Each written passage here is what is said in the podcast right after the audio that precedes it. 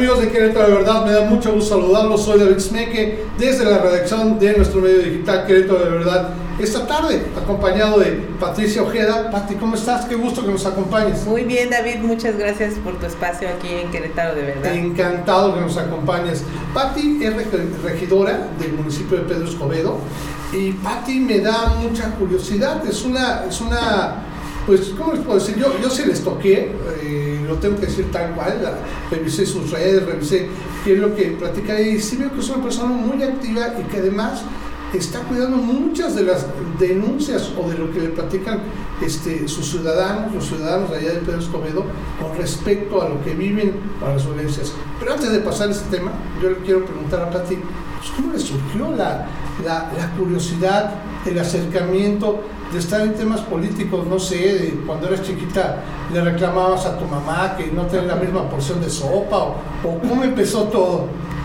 Mira, yo creo que desde niña siempre fui muy de participar, de levantar la mano en el salón, de decir yo quiero, yo puedo. Y eso como que me fue impulsando a ser una niña pues rebelde, o sea, una niña que dijera, no, pues en esto no estoy de acuerdo. Mi primera participación política, David, fue como representante de casilla por el Frente Cardenista de Reconstrucción Nacional. Era yo, ajá.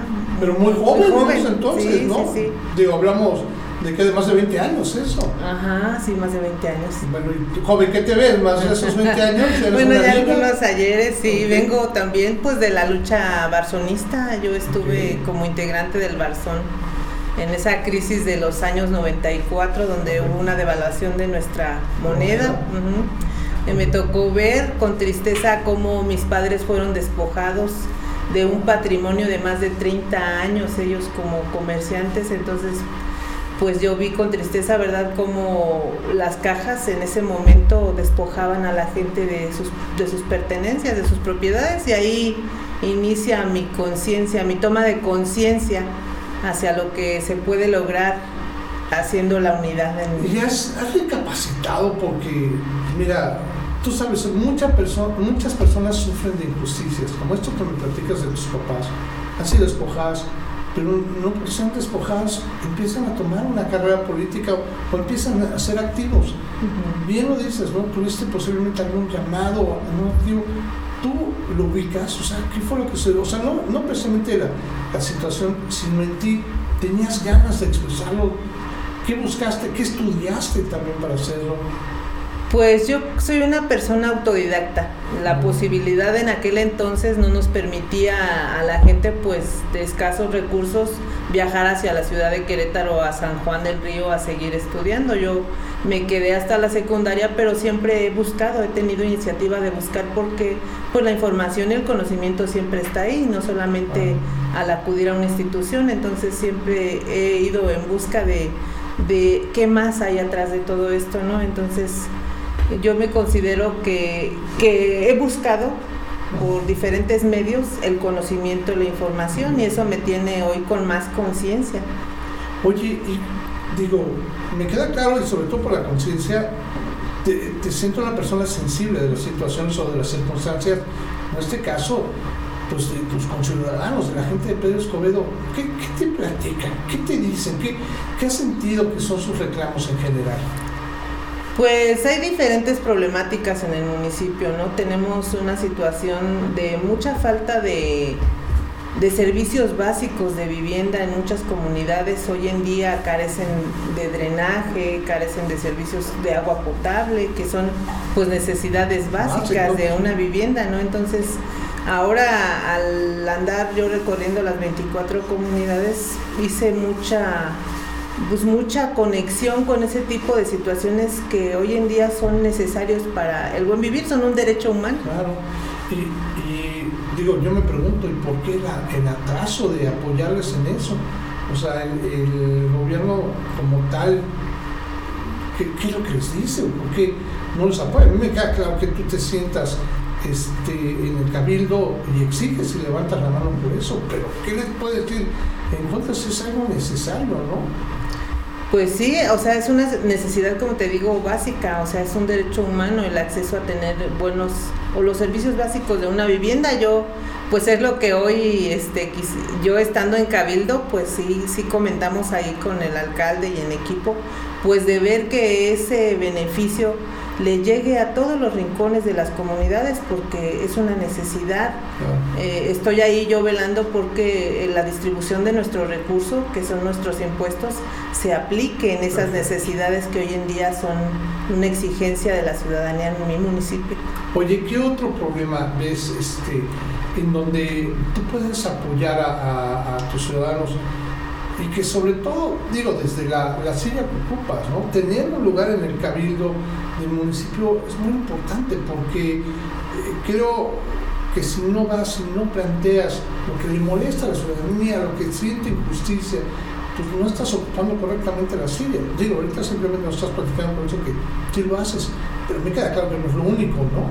¿Qué otras cosas tú sientes? Bueno, mira, pues problemáticas hay bastantes que se tienen que abordar, que iremos abordando porque pues vamos llegando a esta administración este, en la medida de, los, de las posibilidades tendremos que acercarle al alcalde pues todos esos reclamos de la ciudadanía. Hoy en día también tenemos una situación donde el centro de nuestro municipio está saturado por el pirataje, por los taxis piratas, por las bases que están ya ahogando lo que es las arterias, tres principales arterias viales en la cabecera municipal y están llenas de, taxis piratas. Entonces, esa es una situación que también, digo, entiendo que tienen derecho a llevar un alimento a su casa, pero yo creo que regular, ordenar en puntos estratégicos donde estos ciudadanos puedan trabajar, pues nos ayudaría a, desahogar el tráfico en el centro de la cabecera municipal, ¿no? yo creo que también sería mejor para ellos, ¿no? tener un registro,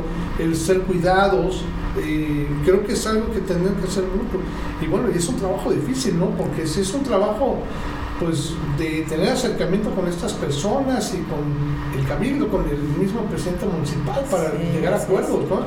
Complicado, ¿no? Por ahí. Sí, así es, pero pues eh, para eso nos brindó la ciudadanía, para eso me brindó su confianza, ¿no? Para hacer la voz de las quejas, de lo que aqueja a la ciudadanía y finalmente pues llegar a entendernos y a entender ambas partes, tanto la necesidad de las personas por llevar el recurso a su casa, como también a las molestias que han generado ya en el centro del municipio por pues quienes ahí viven, por ejemplo, yo tengo un negocito y pues ya no se puede estacionar ninguna persona que nos visita porque está saturado de los taxis, ¿no? Entonces, yo creo que si los ubicamos, los reivindicamos en unos lugares más estratégicos que le dejen vialidad al municipio, pues tanto mejoraremos la imagen del centro del municipio como pueden visitarnos las personas que llegan a la cabecera municipal.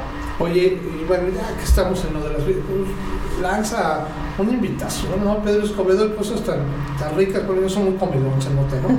hay cosas tan ricas y tan bonitas ahí en Pedro Escobedo que me encantaría que invitaras a, a, la gente que nos sigue en Querétaro, de verdad, que es mucho y que les agradezco mucho, a que, a que los visitara, que fuera, fuera ya con ustedes y que sintiera la seguridad de que están cuidando las cosas. Platícanos, ¿qué cosas pueden ir a ver? ¿Qué cosas podemos comer? Bueno, mira, primero destacar el arte que, que labran, porque es arte lo que labran los cantereros en la comunidad escolástica, eso lo estamos ya exportando hacia otros países.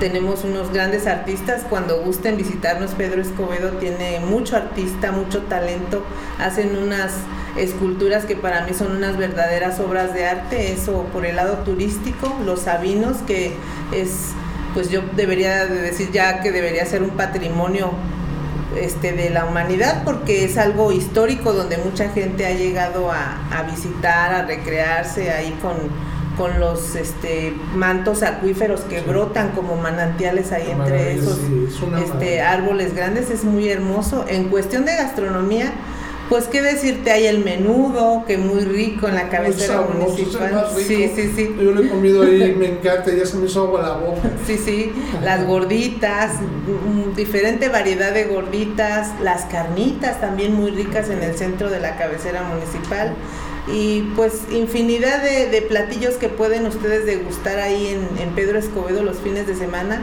a media semana. Tenemos ahí también las señoras del centro de Pedro Escobedo con su rico pozole. Venden un pozole riquísimo cuando gusten visitarnos. ¿Ese es que como por jueves o...? Eh, miércoles, miércoles y jueves están las ah, señoras del pozole. esa costumbre de los jueves pozoleros, dicen que viene de Guerrero, tuvimos una entrevista hace poco, dicen que viene de Guerrero, pero sí los jueves, ¿verdad? Sí, los pozoles, Sí, sí, riquísimos. Pati, pues mira, se nos acaba el tiempo y me encantó ahorita lo que platicamos poquito tiempo podemos recordar un poquito de ti, un poquito de tu labor y un mucho que, invites a la gente, que será muy bonito que vayan a, ver Pedro Escobedo este, y sobre todo que lo puedan traer a Querétaro y que puedan seguir platicando. ¿no? Me queda claro que tu labor tiene mucho en tratar de tener las mejores condiciones para mostrar a Pedro Escobedo lo mejor posible, ¿no? Sí, así es. O sea, Pedro Escobedo, yo digo, somos privilegiados porque estamos en el centro de la República, el corazón de la República Mexicana. Nos favorece que tenemos